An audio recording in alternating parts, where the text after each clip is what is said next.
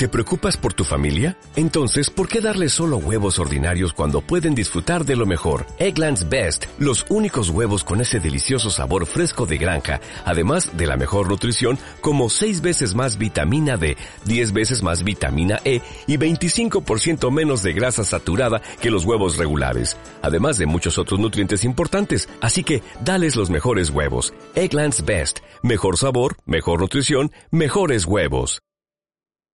Bienvenida a Nido Talks, un espacio en donde te vas a enterar de todo lo que tenga que ver con la maternidad y la crianza de tus hijos, desde la concepción hasta la infancia. Y como ningún niño viene con instrucciones, invito a los mejores especialistas para resolver tus dudas y ayudarte a hacer la mejor versión en el papel más retador e importante de tu vida, el de ser mamá. Soy Michelle Asís y estoy feliz de acompañarte. Hola y bienvenidos a otro miércoles de Nido Talks. Hoy les quiero platicar de un tema importantísimo que es la regulación emocional. Si son muy, muy fans de este podcast, ya saben que hice este episodio hablando de la regulación emocional en los adultos. Y ahora vamos a platicar de este tema tan importante, pero de la regulación emocional en los niños, que bueno, también los adultos tienen algo que ver, pero bueno, vamos a enfocarnos principalmente en el tema de los niños. Y mi invitada especial del día de hoy es Marianne Massieu. Ella es licenciada en comunicación, tiene una maestría en educación, lleva más de 12 años trabajando en temas de primera infancia y lleva cuatro años desde que fundó un centro de interacción oportuna familiar increíble que se llama Sintonía Cerebral y aparte de todo, que es bien importante, es mamá de dos hijas. Marian, bienvenida, ¿cómo estás? Gracias, Mitch. Feliz de estar aquí con ustedes. Gracias por invitarme a este podcast tan increíble este, feliz, feliz, feliz de poder compartir y de resolver dudas y de que este tema eh, lo podamos compartir con, con todo el mundo. Se me hace padrísimo. Aparte eres una súper experta en este tema, entonces estoy feliz de tenerte aquí.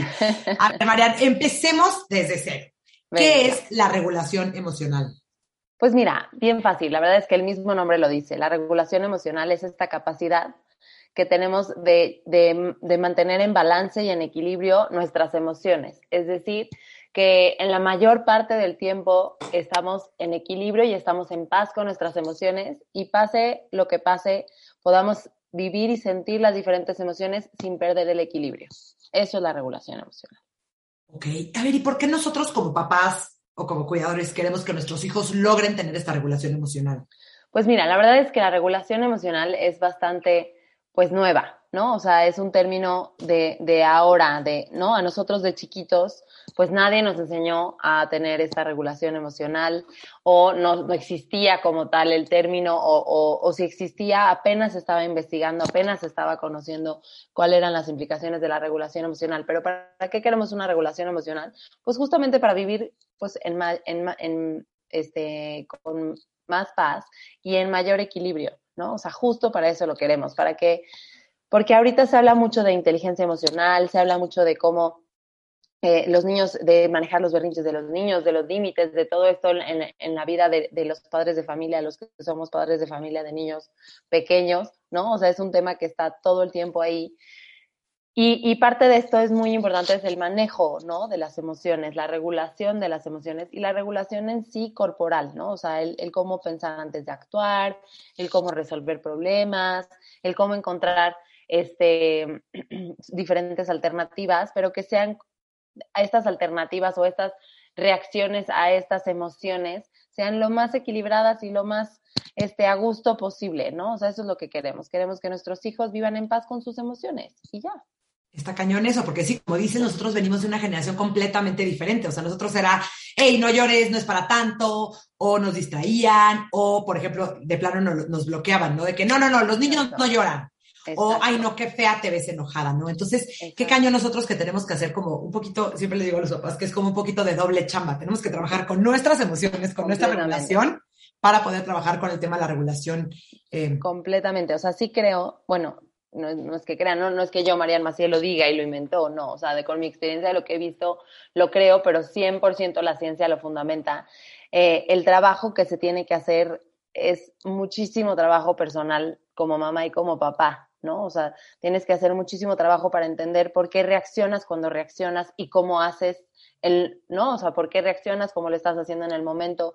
Este, tienes que entrar en paz con tus propias emociones. A nosotros nadie nos enseñó a mirar adentro de nosotros, mirar, en, eh, mirar a nuestras emociones y, y, escuchar y decir, híjole, por algo me estoy sintiendo así y, y qué puedo hacer al respecto, ¿no? O, o, cómo le hago para no sentirme tan mal si, me, si es una emoción que nos hace sentir este mal, o por qué me siento demasiado extasiado, o por qué, ¿no? O sea, eh, a, a nadie nos enseñó y, y, el trabajo realmente viene primero por, de nuestra parte como padres de familia para luego permear en los niños, ¿no? Y se puede hacer el trabajo al mismo tiempo, no, no, no, no, primero, bueno, déjame, yo me vuelvo experto y luego a ti te enseño, hijo, no, se hace al mismo tiempo, ¿no? Pero sí esta parte de mirar adentro de nosotros es fundamental para la, para la autorregulación y la regulación emocional. Buenísimo. Oye, dime una cosa. Eh, ¿Cuál es al principio? Y al principio me refiero a cuando nuestros hijos son un poquito más chiquitos, bebés. ¿Cuál es nuestro papel como padres? Porque obviamente, pues, los niños no, no tienen esta capacidad, pero... Exacto. Que... Sí. Mira, la verdad es que eh, eh, toda esta parte de la autorregulación comienza desde el nacimiento, ¿ok? Desde que los bebés nacen, en, podemos empezar a sembrar las semillas de la autorregulación. Justamente la puesta de sintonía cerebral eh, que fundamos eh, mis socias y yo, Paloma y Ana Paula, justamente nuestro objetivo es este, ¿no? O sea, cómo empezar a sembrar semillas de autorregulación desde el inicio, desde los primeros meses de vida y los primeros años de vida, para que en la vida futura sea, pues, pues menos difícil, ¿no? O sea, no es que no se pueda hacer en la adolescencia o cuando los niños tienen en la pubertad o en la niñez, no es que no se pueda hacer, sin embargo, es que los primeros años de vida son eh, el semillero, o sea, es en donde el cerebro está listo y está dispuesto para poder conectar estas habilidades, o sea, hacer esas conexiones cerebrales en este momento para en un futuro poder utilizarlas. Ahora, ¿qué podemos hacer si tenemos un bebé, no? Si, si tenemos a un niño menor a un año, la verdad es que es, es, es, bastante fácil, pero a veces creemos que, que tiene que ser más complicado y no. Eh, lo primero que tenemos que hacer es estar, ¿no? O sea, si yo le enseño a mi hijo a, a que cuenta con una persona o que cuenta con, sí, con un cuidador que, que está presente de manera constante, este, y no solamente eh, estar en presencia, sino en esencia, ¿no? Que me enseña a conectar, a que cada vez que, que, mi bebé llora, cada vez que tiene un problema, ¿no? Un problema de un niño de un año, ¿no? Pero bueno, cada vez que le sucede algo, si, si aprende a que cada vez que se activa su sistema de respuesta del estrés, es decir, cada vez que entra en conflicto con algo, si él aprende a que cada vez que se activa su sistema de respuesta del estrés, la, la respuesta inmediata es conectar, en un futuro su, su sistema de respuesta del estrés va a ser este, ¿ok? Entonces, vamos a suponer que tenemos a un bebé de ocho meses que muere de hambre, tiene muchísima hambre y yo con mis palabras le digo, ya te escuché, sé que tienes hambre, mira, te voy a sentar en tu silla, es justo tu hora de comer, te voy a sentar en tu silla, te voy a preparar una papilla deliciosa porque te, hoy te preparé, este, no sé, zanahorias y, ¿no? Y yo le voy platicando, mi hijo se va regulando a través de esta conexión, a través de que le estoy platicando, a través de que estoy presente, a través de que escuché su necesidad, nombré cuál es su necesidad, incluso podrías nombrar su, su emoción, sí, estás enojado, ¿no? Y, y, y, si le enseño a mi bebé desde que es bebé, ¿no? Que, que, la respuesta ante una situación puede ser conectar, lo más probable es que en un futuro lo haga, ¿no? También. Está increíble, está padrísimo, padrísimo, padrísimo. Oye, a ver, dime una cosa, ¿hasta qué edad los niños logran una autorregulación y, y, me gustaría que nos expliques un poquito como, estás platicando mucho como que, que, que la ciencia y la neurociencia se hablan como de esto. ¿Nos podrías platicar un poquito hasta qué edad los niños ya empiezan a, a, lograr como esta autorregulación, niños o adultos? Okay. También... Perfecto, esto es súper importante que preguntas, Mitch, porque, porque creemos, este, ¿no? O sea, cuando llegan a sintonía justo en la edad de la autorregulación, bueno, de la poca autorregulación, ¿no? De los dos a los seis años. Es como, es que le digo algo y no me hace caso, o es que hace puro berrinche y pierde el control por todo, se enoja demasiado, o este, no me hace caso porque, porque le pido que se ponga el suéter y no se pone el suéter, o le piden en la clase que, que haga un juego y tenga imaginación y que, y no lo hace, ¿no? O sea, y la verdad es que hay que entender y hay que vernos, irnos a las bases de qué pasa en el cerebro de los niños, ¿no? Este, si hablamos específicamente de autorregulación, primero hay que entender que de los cero, o sea, cuando nosotros, el ser humano nace, su cerebro no nace con el tamaño que, que, que va a tener toda la vida, sino el cerebro tiene un desarrollo extrauterino, es decir, que se termina de desarrollar afuera del útero. A diferencia de cualquier mamífero, este, no, no nacemos con el cerebro, pues con el tamaño que le vamos a llamar de mamífero, ¿no? o sea, o a término. El ser humano, por sobrevivencia de, de, la especie, pues tiene que nacer antes, porque si no, desaparecería la especie, porque las crías serían demasiado grandes para nacer. Entonces, la, la naturaleza muy lista lo que hace es que el bebé mamífero humano nace antes, a diferencia de cualquier otro mamífero, y el desarrollo se da extrauterino, es decir, afuera del útero, termina de desarrollarse en muchos órganos y todo su cuerpo, pero el, que nos interesa en este momento es el cerebro, ¿no? Entonces, el cerebro va a terminar de desarrollarse afuera del útero y lo que determina el cómo se desarrolla ese cerebro sí es la genética, pero también es la experiencia, es decir, lo que viva ese cerebro durante los primeros años de vida es cómo se formará este cerebro. Se dice, de lo, todo lo que se ha estudiado, que de, de los 0 a los 3 años, este cerebro alcanza un 85% del tamaño esperado, ¿ok? Y de los 3 a los 6 años, el siguiente 10% para tener un 95%. El otro 5% no se concluye hasta los 21 o 24 años, según o dependiendo si eres hombre o mujer, ¿ok? Ahora, ¿Por qué es tan importante entender esto? Porque cuando nosotros le pedimos a nuestro hijo de dos o tres años que se siente y que nos ponga atención, lo más probable es que no lo haga y no es porque no quiera hacerlo, sino porque su cerebro no está listo para recibir esa información y acatar.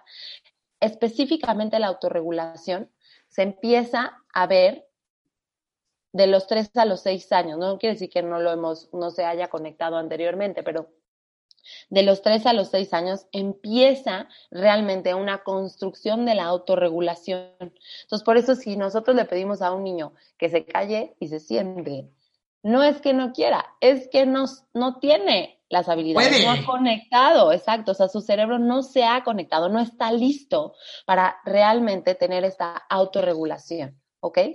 Entonces es muy importante entender que esto es un proceso, que la misma experiencia le va a ir ayudando al niño a conectar estas neuronas de la autorregulación para que después en un futuro lo pueda hacer, ¿no? Entonces, pues sí, o sea, por ahí va. ¿No? O sea, no está listo, no, están listos los niños para, para, para autorregularse. Y por eso los berrinches, ¿no? O sea, también otra pregunta mucho que me hacen es que, ¿pero por qué tantos berrinches? O sea, llevamos uno o dos años de puro berrinche. O sea, cualquier emoción lo desorganiza y termina en berrinche. Por lo mismo porque su cerebro se está conectando y está aprendiendo, está aprendiendo a identificar sus emociones, a identificar eh, la situación que le hizo sentir de esa forma. Y luego está aprendiendo a aplicar técnicas de autorregulación que le ayuden a lidiar con esa situación. Ese niño nunca ha vivido que se le caiga un helado al suelo y ya no se lo pueda comer. Ese niño nunca ha vivido el pelearse con su hermano. Ese niño nunca ha vivido el comerse algo a la fuerza. Ese niño nunca, ¿no? Entonces, todo es nuevo para él. O sea, estamos hablando de que son cerebros nuevos que están conectando, ¿no? Entonces, pues, eh, la primera parte es mucha empatía y mucha paciencia, ¿no? Porque es así, ¿no? Se está desarrollando esas habilidades en el cerebro que no tiene. Ay, no, es que me muero de la ternura, porque es que sí, cuando volteamos a ver a los niños desde este, con estos ojos más empáticos, más compasivos, a decir, es que no es que no quiera, es que literalmente su cerebro no puede, todavía no tiene esta capacidad, me, parte el alma, me, parte. No puede. me da mucha ternura. Y, aquí como nuestro rol como padres viene como, como estas dos partes, ¿no? Esto justo lo que estás diciendo, Mitch, de ser como muy empáticos y muy compasivos, de, entender que no tienen las habilidades para hacer o acatar o, o seguir nuestras expectativas. Pero lo que sí es que sí necesitan de nuestra compañía, de nuestra guía y de nuestros límites para poderles ayudar a lidiar con estas situaciones. Si yo, por ejemplo, a un niño no, le, no lo acompaño, no le, no le doy los límites y no lo guío, ¿no? no sé, en esta parte de reconocer las emociones, de nombrar y de, y de poder entender lo que está sucediendo, pues imagínense qué va a pasar. Va, va, va, a, va a ser un cerebro que, que, va a vivir todas estas emociones, que va a vivir con todas estas situaciones, estos problem, o estas problemáticas, ¿no? Por pequeñas que parezcan o simples que parezcan, pero son problemáticas. Y nadie le va a enseñar a lidiar con ellas, ¿no? Entonces, sí es una responsabilidad muy grande que tenemos como padres de familias, porque, porque son dos factores. Uno es la empatía y el entender que no tiene las habilidades, pero sí tengo una responsabilidad para acompañarlo a desarrollarlas. Claro, claro, claro, sí, o sea, es una parte, como habías platicado, todo esta parte del desarrollo que se da fuera del útero, que se da ya por las experiencias, depende mucho de las experiencias. Exacto. Está cañón. Oye, Marian, eh, algo que me, siempre me, me, vienen mucho a decir los papás es como, pero es que, no sé, por ejemplo, tuve una, una, asesoría esta semana y me decía, es que mi hijo pega, pega, pega, desde la última vez que te vi ya está mejorando, pero ¿qué hago? Sigue pegando. Entonces, ¿cómo le podemos explicar a los papás que, aunque estén haciendo todas las cosas, y no me están viendo, pero entre comillas, bien, lo mejor que pueden, todas las recomendaciones, ¿no? Están haciendo todo como que lo que, lo, lo, lo, lo indicado, ¿por qué los niños siguen haciendo lo mismo? Chance eh, a mayor o menor medida, pero ¿por qué siguen haciendo berrinche? ¿Por qué siguen pegando? ¿Por qué siguen tirando la comida? ¿Por qué siguen eh, eh, encelándose del hermano? Ok, porque háganse de cuenta que cada vez que nosotros aprendemos algo, lo que sucede es que neurona con neurona se conecta, ¿no? Entonces, neurona con neurona se conecta y no es como que a los niños específicamente les pase como, ah, eureka, no debo de tirar la cuchara al suelo y nunca más, ¿no? Para nada. Las conexiones neuronales, háganse de cuenta que para que se forme un aprendizaje, se tiene que conectar muchas veces, ¿ok? Neurona con neurona muchas veces. Y eso es lo que hace que se formen una cosa que se le llama caminos neuronales o caminos de conexión neuronal. Por eso los niños, este, lo voy a poner en un ejemplo como mucho más simple para que todos lo podamos entender. No sé si les pasa, les ha pasado que sus hijos, cuando aprenden a caminar y, gateaban, y gateaban ya perfecto, cuando aprenden a caminar hay muchas veces que prefieren gatear en lugar de caminar. O sea, se regresan a gatear, ¿no? En lugar de aplicar el caminar.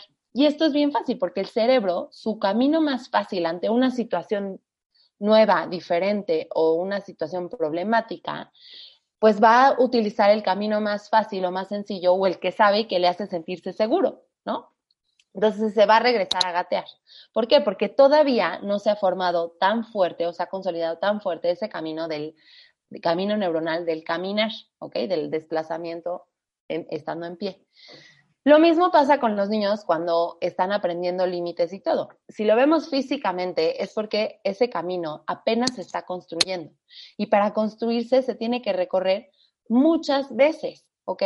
Lo mismo, este, pasa en los bosques, ¿no? O sea, cuando tú vas a un bosque y hay un camino, es porque la gente pasó por ese camino muchas veces para que se quedara formado.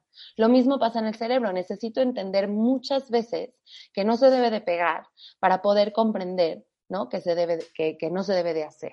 Ahora, no quiere decir, vuelvo a repetir, ¿no? Que si, si, si mi hijo está pegando, yo diga, ay, pobre, es que no he entendido y está formando el camino y lo voy a dejar que siga pegando. No, para nada. Necesita de nuestra repetición y de nuestro acompañamiento constante mil millones de veces para entender este, que, no se debe de pegar, ¿no? O sea, se vale sentir lo que está sintiendo, se vale la frustración, se vale la ansiedad, todo eso se vale. Lo que no se vale es la conducta de lastimar a otro. Entonces, ahí es en donde nosotros podemos incidir y tenemos que acompañar muchísimo, mil millones de veces, para que ellos sepan que no se debe de pegar, ¿no? Está cañón. Oye, eh, si yo lo que les digo mucho a los papás es, o sea, si tú escuchas una canción en el radio y te la quieres aprender, no automáticamente la escuchas una vez y ya tu cerebro la cacha, no, la tienes que escuchar y escuchar y escuchar y escuchar mientras lees las letras y volver a escuchar y no estar porque necesita que estas neuronas se vayan conectando. Oye, Marian, pasando a mi siguiente pregunta, eh, obvio te acuerdas porque sé que lo platicamos, pero hace unos años que estuvo como, como muy de moda hacer este Marshmallow Challenge con los niños en, en, Instagram, ¿no? O sea, para los que no se acuerdan o no lo vieron, era como eh, ponías a tu hijo como con algún chocolate, algún, algún malvavisco o algún dulcecito, etcétera, y le decías, eh, ahorita vengo eh, si no te lo comes cuando yo regrese, te voy a dar otro, ¿no? O sea, entonces todo el mundo así de que, bravo, mi hijo lo logró, o alguien así de que, no, pero ¿qué hago? Angustiado de que, ¿cómo? No lo logró, mi hijo llegó, me volteé, se comió el chocolate o me vio y en mi cara ni, o sacaste cuenta que no le dije nada y se, lo valió. Ajá. ¿Nos podrías platicar un poquito de esto? Porque, digo, viene de una, de una, de una investigación más profesional que la mamá en Instagram con su hijo. Pero, que el platícanos un poquito eh, ¿De dónde viene? ¿De dónde viene? Y, porque explica mucho el tema de la autorregulación. Exacto, exacto. Mira, mira. Justo este, el tema de autorregulación y autocontrol nace mucho de este tipo de experimentos, ¿ok? Este experimento del experimento del bombón nace en los años 90, en donde unos estudiantes de universidad deciden hacer este, lo que querían medir era la gratificación retardada, no tanto el autocontrol ni nada, sino el yo puedo esperar para recibir una gratificación mayor a la que tengo enfrente, ¿no? Entonces lo que hacen es que este, en, estos en un cuarto vacío, sin estímulos, en estos que se usan mucho para la parte terapéutica y de análisis, eh, sientan a, un niño eh, y le ponen un bombón y le dicen que, y lo graban, ¿no? Y entonces le dicen que cuando regresen, si no se ha comido ese bombón, tiene derecho a otro bombón, a dos bombones en lugar de solo uno, o puede elegir comerse ese bombón, ¿no? Y lo que hicieron este, en esta investigación, que tuvo grandes este, resultados, es que los niños que vieron, hicieron como estudio longitudinal y los niños que no se comieron el bombón tenían mejor éxito escolar, o sea, estaba, lo relacionaban a mayor éxito escolar, a mejores relaciones afectivas, a tener este, mejores este, trabajos, sueldos, este, etcétera, ¿no? Porque pues, eran capaces de autorregularse o autocontrolarse desde muy pequeños y tenían este valor en su vida y podían entonces a lo largo de su vida autocontrolarse ante diferentes eh, estímulos sabrosos, ¿no? Y entonces no iban a caer en la tentación.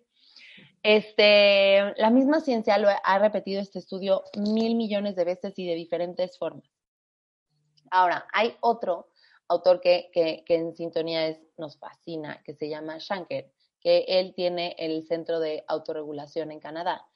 Y él lo que dice que la autorregulación es mucho más que los simples bombones, ¿no? Primero hay que entender si alguien ha hecho este reto con sus hijos y su hijo decidió comerse ese bombón. Es que está eligiendo, ¿ok? Él elige comerse ese bombón. Y luego también hay que entender que luego les hacemos esta prueba a niños que tienen menos de tres años o de cuatro años. Un niño menor de tres o cuatro años, casi, casi que va a ser imposible que no se coma ese bombón.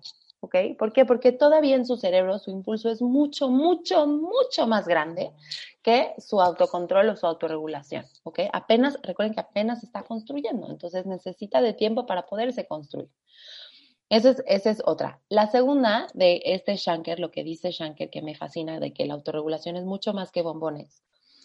Dice que, que a la hora de hacer este tipo de prueba de bombón, estás poniendo al niño ante una situación demasiado estresante.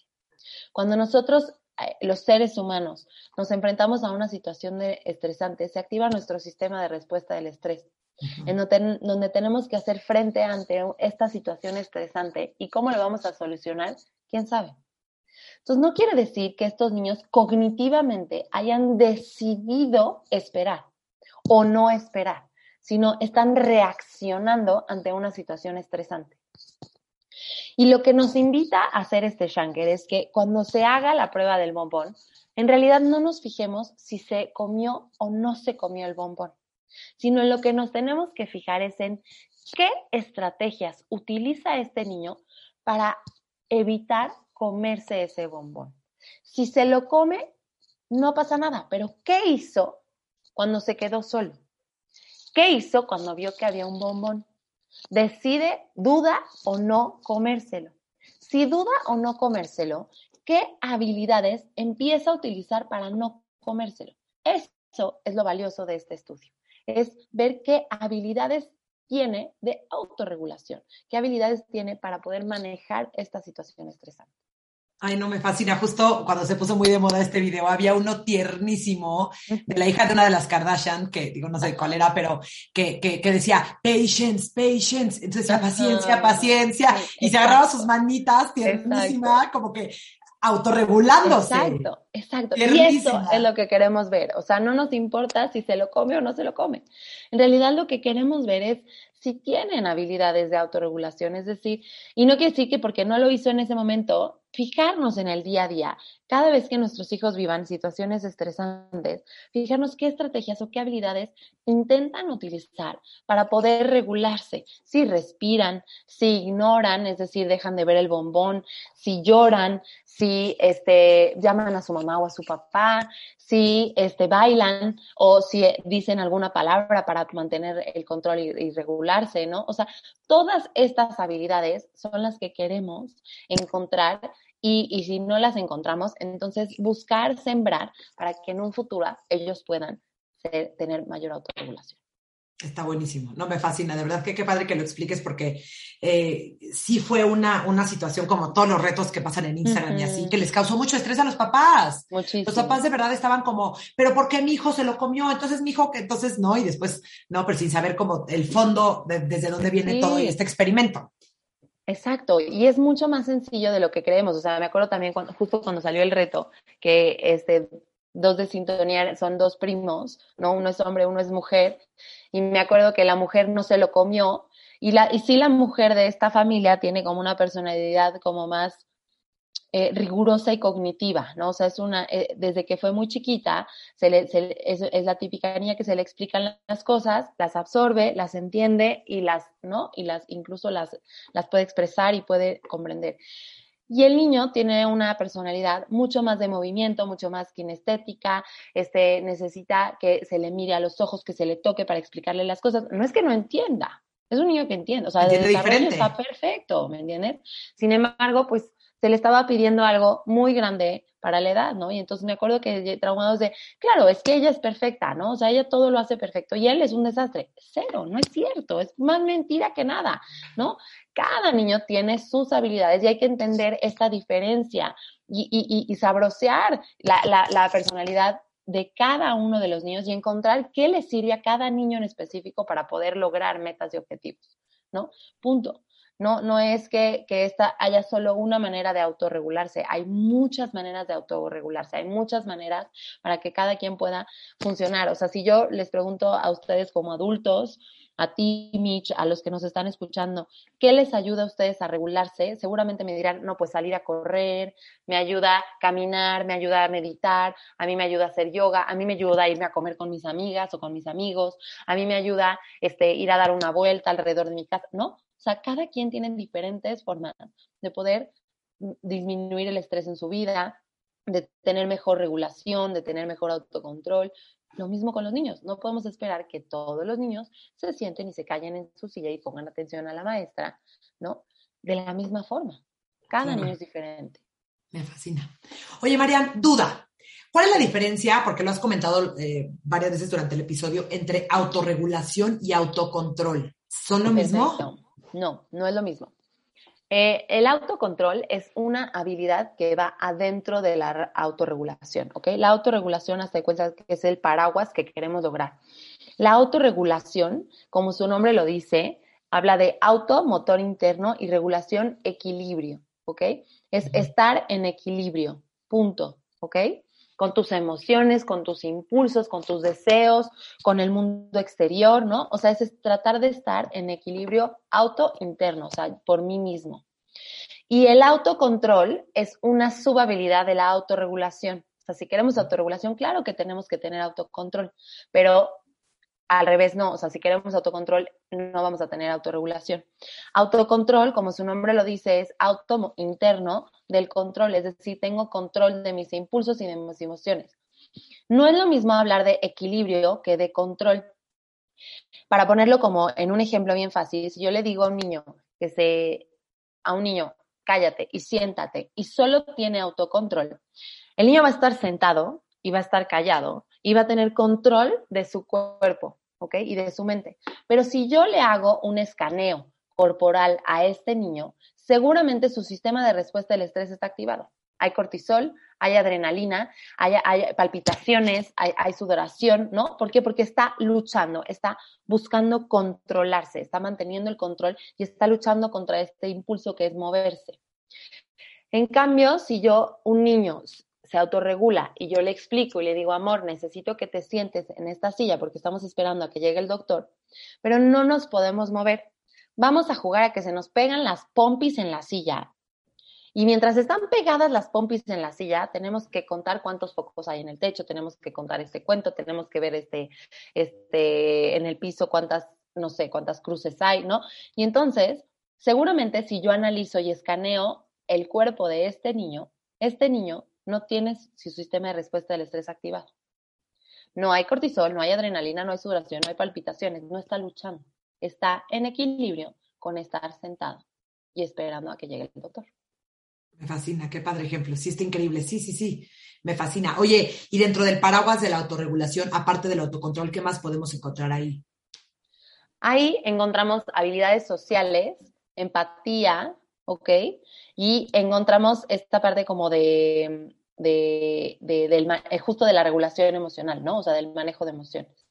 Encontramos regulación emocional en donde yo identifico mis emociones y estoy en paz con mis emociones, estoy atento a lo que me dicen mis emociones para hacer un trabajo interno de qué me están queriendo decir estas emociones para enfrentarme a las diferentes situaciones.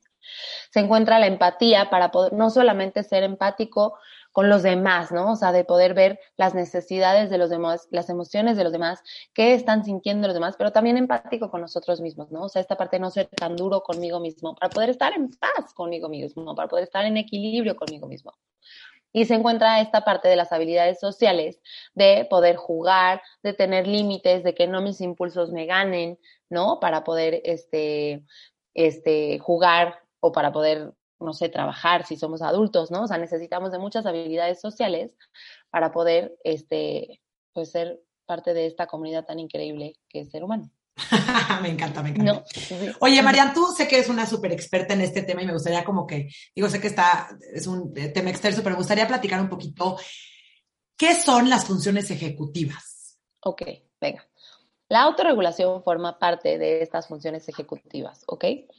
Las funciones ejecutivas son habilidades que nos diferencian de cualquier otro ser vivo, ¿ok? Es lo que nos hace casi, casi que ser humanos.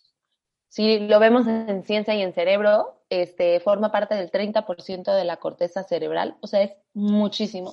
Si pensamos que el otro 70% del cerebro es el encargado de hacer todo lo que hacemos diario, que es pensar, metabolizar alimentos, respirar, eh, funciones corporales, movimiento, ¿no? O sea, el 30% solamente son las funciones ejecutivas. Ahora, ¿qué son las funciones ejecutivas? Las funciones ejecutivas son estas habilidades que nos ayudan a lograr una meta u objetivo. El nombre suena como muy elaborado, pero en realidad función, habilidad, ejecutiva, ejecutar. Son habilidades que nos ayudan a lograr metas u objetivos. ¿Ok? Y estas habilidades, eh, la ciencia las ha estudiado muchísimo y este, hay muchos autores que hablan de ellas. Hay autores que dicen que hay 11 funciones ejecutivas, que hay 9 funciones ejecutivas. No, no hay 7 funciones ejecutivas, pero a nosotros en Sintonía nos gusta eh, la, la investigación sobre funciones ejecutivas del Centro de Desarrollo Infantil de la Universidad de Harvard. Este centro marca que existen tres funciones ejecutivas que engloban todas las demás, pero bueno, mencionan que hay tres principales. Una es la memoria de trabajo, que es la habilidad para poder eh, retener información y poder utilizarla. Si se fijan, la palabra memoria de trabajo lo dice. Memoria es adquirir información, ¿no? Y guardarla. Y trabajo es, es, tiene que ver con desempeño, ¿no? O sea, tiene que ver con toda esta parte de que yo recuerdo información para poder utilizarla. Ahí les va un ejemplo. Si mi hijo está en la escuela o en casa de los primos o así y están jugando a las escondidillas y yo le llamo a mi hijo y le digo, Juan, ven, te voy a poner el suéter, Juan se, detiene del juego, se sale del juego, llega a mí, le pongo el suéter y cuando regresa a jugar, no necesita eh, frenar a todo mundo del juego y decirles, oigan, perdón, me distraje. ¿Qué estábamos jugando? ¿Qué estábamos haciendo? ¿Cuáles eran las reglas? ¿Quién era el que estaba contando? ¿Quién se escondió? ¿A quién encontraron? No. Su memoria de trabajo con que se pare tantito y observe, o se esconde o, o, no, o sale, entra al juego inmediatamente. Esto es lo que hace la memoria de trabajo. Luego está otra habilidad que es la, flexibilidad de pensamiento. La flexibilidad de pensamiento es, tiene que ver mucho con adaptabilidad y con pensar afuera de la caja. Tiene que ver con mirar los problemas o las situaciones desde otra perspectiva y lograr solucionarlos o enfrentarnos a ellos de, adaptándonos de la mejor manera posible, ¿ok? Si, por ejemplo, si nuestro hijo está, eh, si tú, es, es, el típico ejemplo que me encanta de, no sé, en mi universidad yo estudié comunicación, ¿no? Y, y siempre como que los profesores te ponen a, a, ser como muy creativo y a pensar en diferentes soluciones, ¿no? Y siempre era como, te daban una hoja blanca y te decían, ahora escribe un cuento. Y todo el mundo era como, ¿qué? ¿Un qué? ¿Un cómo? ¿No? Y en una hoja blanca. Y esta es la flexibilidad de pensamiento, es decir, tienes una situación, tienes una problemática, mira la diferente perspectiva y soluciona. Con los niños eh, es, este, por ejemplo, si le das una caja, ¿no? Y que ellos se pongan a jugar a que la caja es un avión, un cohete espacial, un coche, un súper, un sillón, un lo que sea. O sea, es esta habilidad para ser flexible, para adaptarse a las diferentes circunstancias. En la vida diaria, sí eh, es adaptarse a diferentes reglas. Si en la escuela se debe de usar el tapabocas, y en la casa no, inmediata, o sea, yo no lo cuestiono, cuando llego a la escuela me pongo el tapabocas, ¿no? O sea, soy flexible para poder adaptarme a las diferentes reglas y a las diferentes situaciones, ¿ok? Y la última es la autorregulación, que es la que hemos estado hablando, que tiene que ver con toda esta parte de mantener el equilibrio y estar en paz con nuestras emociones, con las habilidades sociales y ser empáticos ante las necesidades de los demás. Está impresionante esto. Oye, a ver, ¿cómo podemos ver? Y me gustaría que me describieras como que para que los papás un poco como que captaran cómo se ve un niño que tiene esta regulación emocional, que ha logrado como esta autorregulación. Ok. Un niño que, que está construyendo esta autorregulación o que ya en un futuro eh, más grande de seis años vemos que tiene autorregulación, ahí es un niño que, que, que, que no se cuestiona las reglas, que no lucha por entender las reglas, que, que si hay que comer se come, si hay que bailar se baila, si hay que, ¿no? O sea, es un niño que disfruta lo, lo que le toca vivir, ¿no? Es un niño que, que, que, claro que pierde el control de vez en cuando, ¿no? O sea, claro que tiene derecho a perder el control. Todos tenemos derecho a perder el control. Sin embargo, no es, un, no, es un, no es una pérdida de control desorganizada. Es una pérdida de control en donde sabe que, que, que que pase lo que pase, está bien, ¿no? O sea, se siente seguro a pesar de que vive diferentes emociones o pierde el control o hace berrinche o lo que sea. O sea, es un niño que sabe que cuenta con sus cuidadores para poder enfrentar esas emociones. Es un niño que tiene amigos, que, tiene estas habilidades sociales para entender cuando a, algún amigo le pasa algo o a buscar ayuda si se necesita ayuda. O sea, es un niño que, que, que, que es capaz de mirar a los demás, que se mira a él mismo, pero que está en paz con, sus, con las reglas del juego, ¿no? O sea, un poco cuando hablamos de autorregulación, siempre les digo como, ah, la vida es un juego, pero hay, que, hay ciertas reglas, ¿no? Y para poder vivirla hay que seguir estas reglas porque estas reglas, ya sea eh, que las imponemos nosotros, ya sea que sean reglas culturales o sociales de donde vivimos, donde nos tocó nacer, pero hay ciertas reglas y hay que seguirlas. Entonces, para poder seguirlas, necesitamos vivir en paz con estas reglas y, y acatarlas y ya, o sea, no andarnos peleando ni, ni, ni, ni, ni tratando de, de, de, pues no sé, de, Pelearnos. De pelearnos, exacto, con la vida misma. Y si algo no están de acuerdo, un niño, una persona que ya que tiene autorregulación, busca los canales adecuados para poder modificar o enfrentar a estas reglas con las que no está de acuerdo, ¿no? O sea, por ahí va. Me fascina, me fascina. Y ahora, del otro lado de la moneda, ¿cuáles son las consecuencias o cómo vemos a un niño que no logra tener esta autorregulación? Y estoy hablando, eh, pues igual y de chiquitos, no, pero igual y se ve más como en la adolescencia y en la adultez. ¿Cómo okay. podemos ver esto? Perfecto. Mira, es, va, voy, a, voy a dar primero como un ejemplo suave y luego ya al extremo, ¿ok? Pero la autorregulación eh, y las funciones ejecutivas forman parte de la, corteza, de la corteza prefrontal que se encuentra atrás de la frente, ¿ok? Si nosotros queremos analizar qué pasa en el cerebro, atrás de nuestra frente tenemos la corteza prefrontal. En la corteza prefrontal se encuentran todas estas habilidades de solución de problemas, de planeación, de todo lo que hemos hablado de las funciones ejecutivas. Imagínense a un adulto o a un niño o a un adolescente que no tiene estas habilidades. Es un niño que es completamente desorganizado, y no es desorganizado sensorial ni desorganizado de lenguaje o desorgan... no, no, es un niño que está, no, es, no está seguro, no está satisfecho, no cabe en ningún lado. Es un niño que no sabe quién es, Es un niño que no, que no sabe cómo comportarse, ni qué se espera de él, ni qué, ni qué dar para, para estar a gusto, ¿no? Este, es un niño que, que obviamente no sabe seguir las reglas, es un niño que, que probablemente sea más violento que otros, es un niño que, sea, que, es, que probablemente sea más propenso a caer en adicciones, ¿no? O sea, porque si no tengo este, este core, esta esencia que me rige, que me ayuda a identificar el yo, el yo en con los demás, está difícil que, que, que, que en un futuro lo este, funcione. No, no, no, no, quiero hablar de funcionar o no funcionar o de, de, o de ya este, degollar, porque el cerebro es una maravilla y es plástico y estas habilidades, si no las aprendemos en la vida temprana, claro que las podemos aprender en la vida futura, sin embargo, por eso nace sintonía, porque es mucho más fácil empezar desde temprano, ¿no? Y así prevenimos que luego tener que remediar en el futuro. Es mucho más difícil enseñar a un adolescente o a un niño que a un bebé y acompañarlo desde el inicio. Este, y bueno, lo que nos dice la ciencia es los, los, los, los ejemplos terribles de una persona que no tiene estas habilidades quiere decir que nunca conectó dentro de su cerebro esta zona, ¿no? O sea, esta corteza prefrontal nunca se conectó. Si no se conecta a esta zona, pues sí podemos hablar de personas con alguna psicopatía. Entonces es durísimo pensar que, que, que, que alguien no pueda tener estas habilidades en el futuro. ¿no? Sí, sí, sí, se oye terrible, el peor escenario posible. El peor, exacto, exactamente. Sí, terrible. Tremendo. Oye, Marian, otra duda.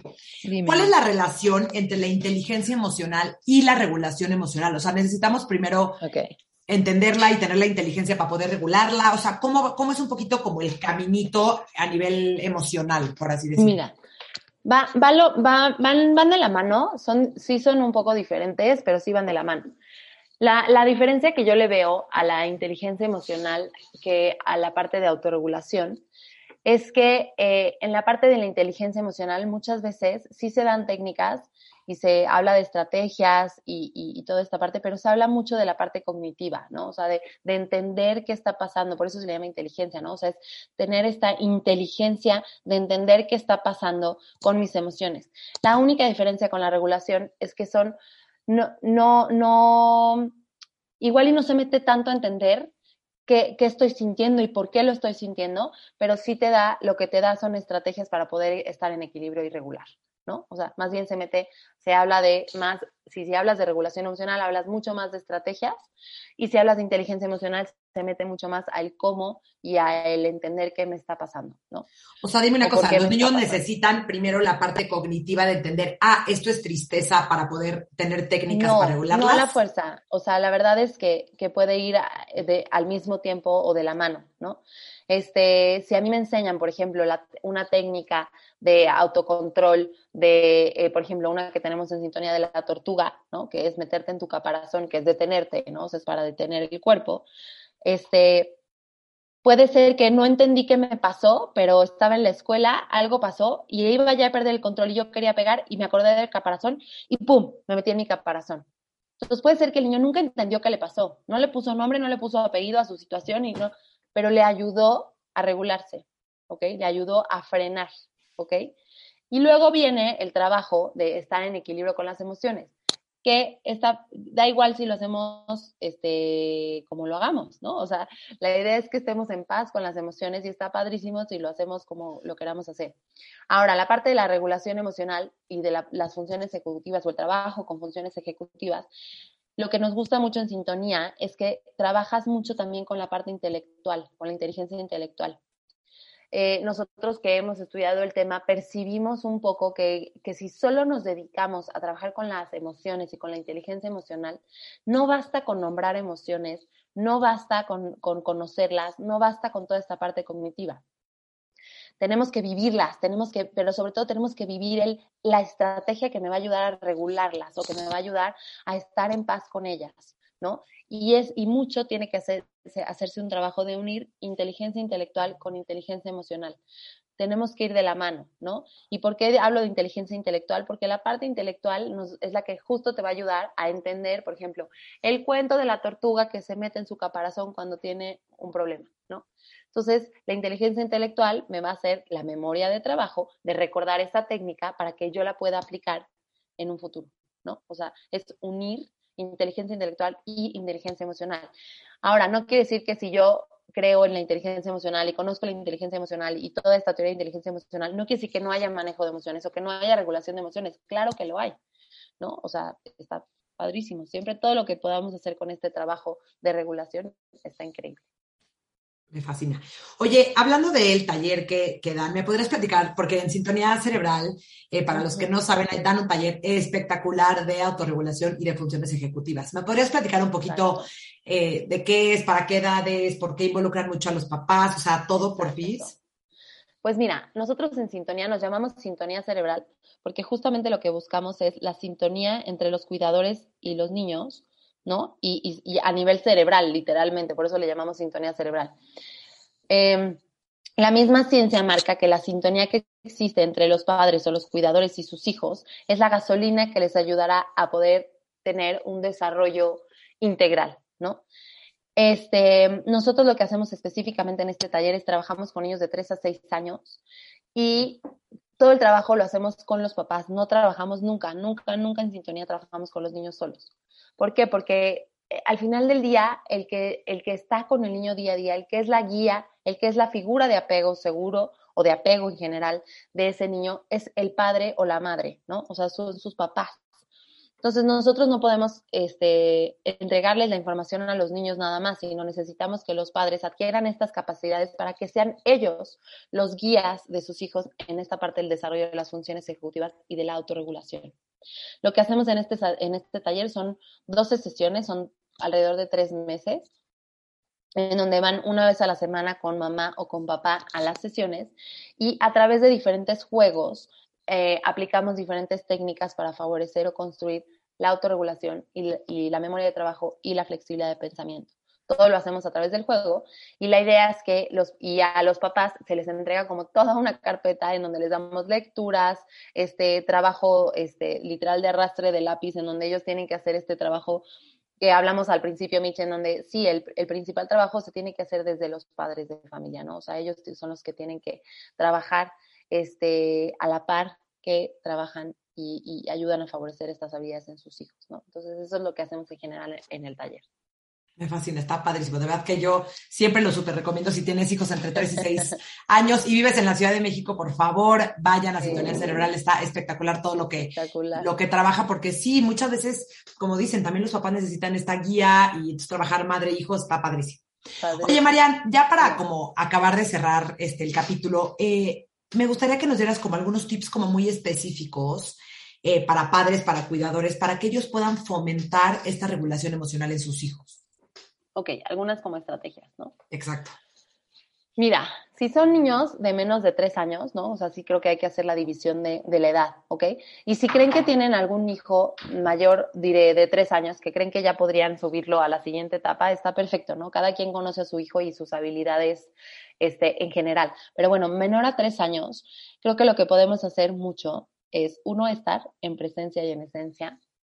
Dos, la parte de, de, de las rutinas, ¿no? O sea, sí tener un mundo, crear lo que entre mejor, más se pueda tener un mundo predecible, mejor, ¿ok? Es decir, que haya rutinas, este, que haya horarios, que haya espacios, que haya, ¿no? No tenemos que ser Hitlers y no tenemos que ser muy rígidos en estas rutinas y en estos horarios, pero si nosotros creamos un mundo predecible para nuestros hijos, el, el objetivo principal es que les va a dar muchísima seguridad y la seguridad se beneficia en un desarrollo equilibrado y sano, ¿no? Entonces, eh, entregar esta seguridad, ¿no? Estar en esencia, en presencia, con rutinas y eh, hablarles mucho. O sea, no sé por qué en México en general, este, tanto en, las, diferentes comunidades en las que he trabajado, no se les habla a los niños, o sea, no se les explica qué, qué se les va a hacer. O sea, el niño se, tiene, no sé, si hay que cambiar el pañal, se le agarra, se le pone el cambiador y se le cambia el pañal. Pues avísale, ¿no? O sea, explícale y dile, o sea, si quieres que en un futuro él tenga conciencia del cuidado del cuerpo, de límites con su cuerpo, de, de, de, respeto, ¿no? hacia sus necesidades, necesitas explicarle. Entonces, oye, amor, te voy a cambiar el pañal. Yo sé que estás jugando, pero vamos a hacer una pausa, te voy a cambiar el pañal porque te vas a rozar, ¿no? O sea, punto. O sea, no es que no le vayas a cambiar el pañal o vayas a negociar con él para cambiar el pañal, para nada. Simplemente es detenerle y valorarlo como persona y decirle, te observo, observo esta necesidad, y vamos a hacerla juntos. Y te respeto lo suficiente para, para, explicártelo, ¿no? Exacto, exacto, ¿no? O sea, entonces eh, yo les diría que de menos de tres años tiene que ser esto, o sea, un acompañamiento constante a, en presencia, en esencia, em, hablándoles mucho, explicándoles qué es lo que va a suceder. Y, también viene esta parte también de, de hablarles de las emociones. ¿No? Porque justo menos de tres años viene el, desajuste, ¿no? De que al año y medio empiezan a aparecer los berrinches, vienen muchas, la, parte de la ansiedad de la separación, eh, a los dos años que es durísima también otra vez la, la, separación, eh, y, ¿no? De los papás, y viene esta parte de la autonomía en donde ellos creen, no, no, es que crean, pero bueno, empiezan a desarrollar habilidades de independencia, de autonomía, de que pueden hacer las cosas por ellos mismos. Entonces, sí acompañarlos en todos estos procesos y dejar que ellos sean los dueños de sus, de sus decisiones y, de, sí, exacto, de sus decisiones, pero nosotros ser los que acompañamos, ¿ok? Nosotros no hacer las cosas por ellos, pero acompañamos. Eso sería como de menores de tres años. Ahora, de tres a seis años ya viene una responsabilidad de ellos, ¿ok? No, no es, sí es nuestra, pero, pero, pero de ellos. O sea, ellos ya em, tienen que ser mucho más responsables de sus actos. Entonces, ¿qué puedo hacer? Seguir con las rutinas, seguir obviamente con el mundo predecible, seguir hablándoles mucho, seguir nombrando sus emociones. Pero ya viene esta parte en donde hay que hacerlos responsables de sus actos, ¿no? O sea, em, eh, si, si la regla de la casa es no se puede, no sé, voy a poner un, ejemplo como más burdo, no, no, tan importante, pero bueno, si la regla de la casa es que no se ve la tele hasta después de cenar, por ejemplo, ¿no? Y el niño prende la tele y la consecuencia, ¿no? Es este, perder el derecho a ver la tele ese día, porque pues no se prendía antes de ese momento y tú prendiste la tele, ¿no? Entonces el derecho, eh, eh, la consecuencia es no se ve la tele ese día. Pues seguir las reglas y hacerlos responsables de sus actos. El niño eligió, no tú, ¿no? O sea, tú no eres el malo del cuento que pone las reglas, tú no eres el malo del cuento que lo castigas, tú no eres el malo del cuento que, ¿no? Digo que luego el castigo será otro tema y seguro tienes un podcast completo del castigo y las consecuencias, pero bueno, que el niño sea dueño y que viva sus propias este, consecuencias. O sea, me pasa mucho en el taller que cuando llegamos, eh, la relación de los tres a los seis años con los papás está muy dañada, está muy castigada, está muy, sí, está, está muy dañada porque los papás creemos o, se nos enseñó que, que, que, para poder nosotros poner límites, nosotros somos los malos de la película o la bruja del cuento y no es así, ¿no? Ellos son los que escogen, ellos eligen actuar de cierta forma, por lo tanto, ellos pierden los derechos, ellos vive, tienen que vivir la consecuencia de sus actos, ¿no? Y también me pasa en sintonía que, que que esta relación está tan dañada porque tampoco nos sentamos y jugamos. Como que siento que la vida, la vida nos, nos, nos, pues nos atropella de vez en cuando y las prisas, el trabajo, la, la vida, las mil actividades que queremos hacer con ellos, la vida eh, académica, ¿no? Eh, atropella mucho la relación y entonces nos volvemos los, los, los directores de, de, de, nuestros hijos y entonces, no has hecho esto, no has hecho lo otro, no has hecho lo otro, no, no y no nos sentamos y jugamos y disfrutamos. Entonces, creo que eh, de los tres a los seis años se tiene que hacer un trabajo increíble de, de, sintonizar, ¿no? O sea, de todos los días buscar cómo le voy a hacer para sintonizar con mi hijo.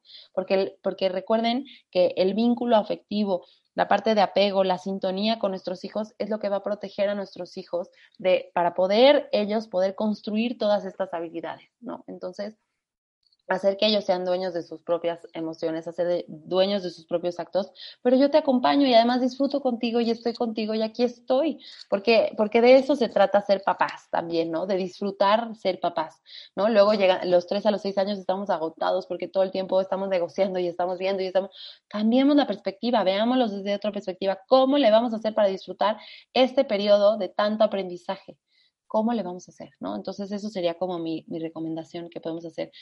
Eh, la otra que podemos eh, hacer, que esta ya no es como tan teórica, es como más práctica, jugar, ya que juguemos, jueguen muchos juegos de mesa. Los juegos de mesa tienen, y, y juegos simbólicos, los juegos de mesa tienen reglas, ¿no? Tienen muchas reglas que hay que seguir y si queremos jugar el juego y ganar el juego, pues tenemos que seguir las reglas. Así es la vida igual. Entonces es como un juego paralelo con la vida.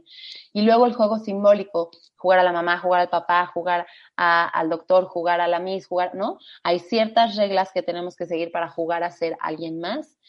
y estamos disfrutando ah, mientras seguimos estas reglas. Entonces, este, y usando mucho la imaginación, que tiene que ver mucho con la flexibilidad de pensamiento. Entonces, este, por ahí yo creo que serían como mis recomendaciones principales. Y contar cuentos, perdón, esa es la, otra. O sea, los cuentos son una gran herramienta para, para ayudar a los niños a entender cognitivamente, a, sí, a nivel cognitivo, cuáles son las reglas del juego, qué se espera de ellos, pero también toda esta parte de emociones, ¿no? O sea, si en el cuento, por ejemplo, en Amaya estalla, ¿no? O sea, eh, eh, eh, ellos ponen, viven a través de Amaya, las, lo que la experiencia de Amaya, y logran entender lo que es estallar, lo que es perder el control, cómo sanar esta parte, ¿no? Entonces, los cuentos les ayudan muchísimo.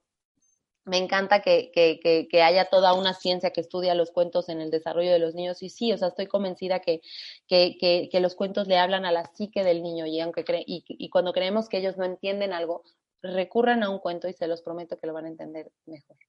Me fascina. Oye, a ver, ya justo me ganaste mi siguiente pregunta. ¿Algún libro para papá o cuentos infantiles de estos temas de la autorregulación ya sí que recomiendes? Mira, la verdad es que para cuentos, cualquier tipo de cuento en donde el niño viva una situación y tenga que resolverla, ya estás hablando de función ejecutiva. Y la mayoría de los cuentos ah, son así, de, o sea, como que se va Hay un problema siempre. Exacto, ¿no?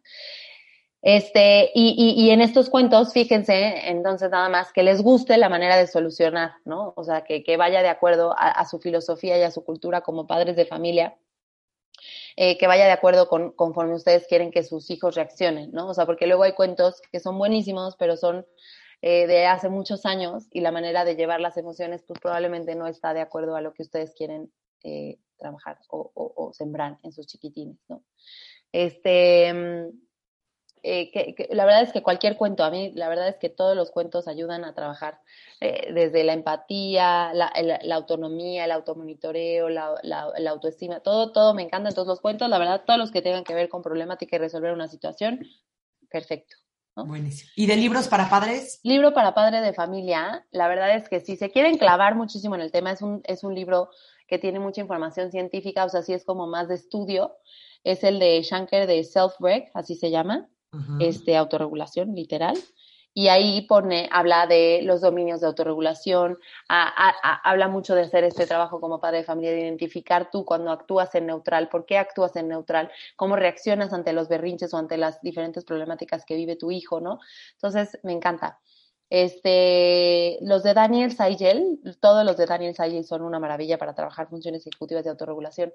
El cerebro del niño, el cerebro este, afirmativo, este, el poder de la presencia, de Power of Showing Up, este, Disciplina sin lágrimas, todos estos hablan súper, súper, todo lo de Daniel Seigel y, Tina Payne, que es su socia, este, son buenísimos para trabajar este, toda la parte de funciones ejecutivas. También Daniel Seigel tiene otro que me encanta, que no es, hazte cuenta que estos que les acabo de decir tienen como muchas estrategias y mucha práctica como in situ que puedes trabajar con el niño.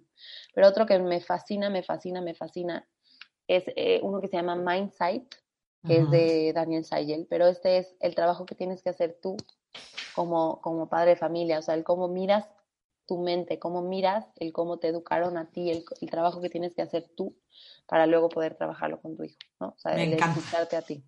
Me fascina, me fascina. Y ahora ya, para terminar, porque ya nos alargamos muchísimo, pero estoy feliz escuchándote porque está espectacular todo lo que nos estás platicando.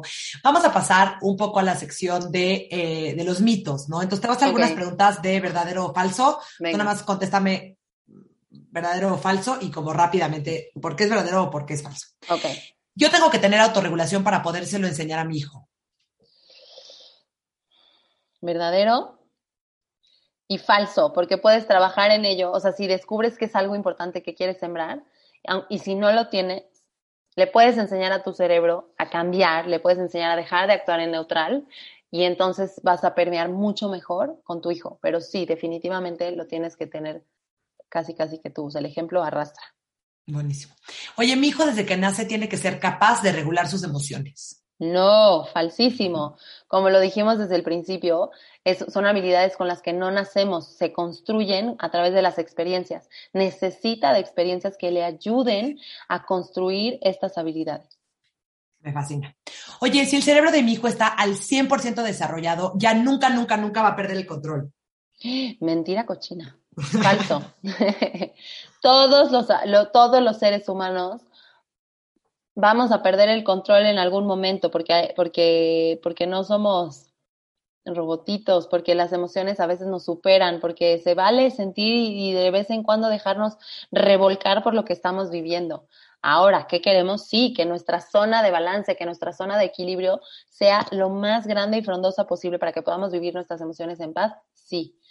Que se vale perder el equilibrio de vez en cuando también. Ok, ok. Y por último, la inteligencia emocional no se puede entrenar.